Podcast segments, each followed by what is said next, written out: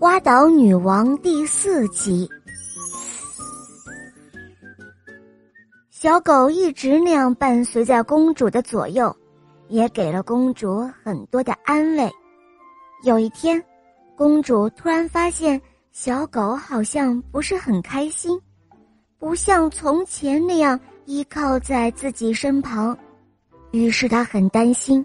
他担心小狗是不是生病了，便将它带到一个地方。这个地方，公主曾见到小狗在这里吃一种特殊的植物。公主想，这应该是小狗非常喜欢的植物，这个植物也许会对小狗有帮助。可是，她将小狗带去之后，小狗却碰也不碰那些植物了，整个晚上。小狗都在叹息和呻吟，仿佛正承受着极大的痛苦。后来，公主不知不觉的睡着了。当她醒来后，她先想到的就是自己最钟爱的小狗，可是小狗并没有趴在她的脚边。公主飞身跑到洞外，去寻找小狗的踪迹。她刚刚踏出洞口。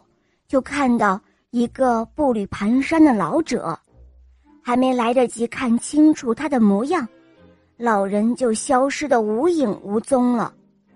老人的出现让公主太感到意外了，惊讶程度甚至不亚于小狗的失踪。从第一天见面，小狗就忠实的陪伴在自己的身边，她心里想。小狗难道是迷路了吗？还是老人将小狗抱走了呢？各种古怪的念头搅得公主心神不宁。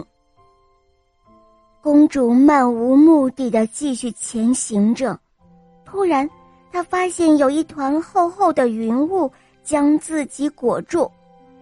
不一会儿，前面出现的正是自己出生的王宫。而裹住自己的云却不见了，他走入王宫，却发现所有的人都身着丧服。原来，自从他失踪以后，他的母亲承受不了巨大的打击，没过几天，便与世长辞了。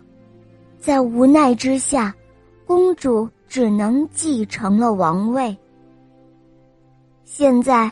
她是新任的花岛女王了，可是他心中始终牵挂着那只小狗。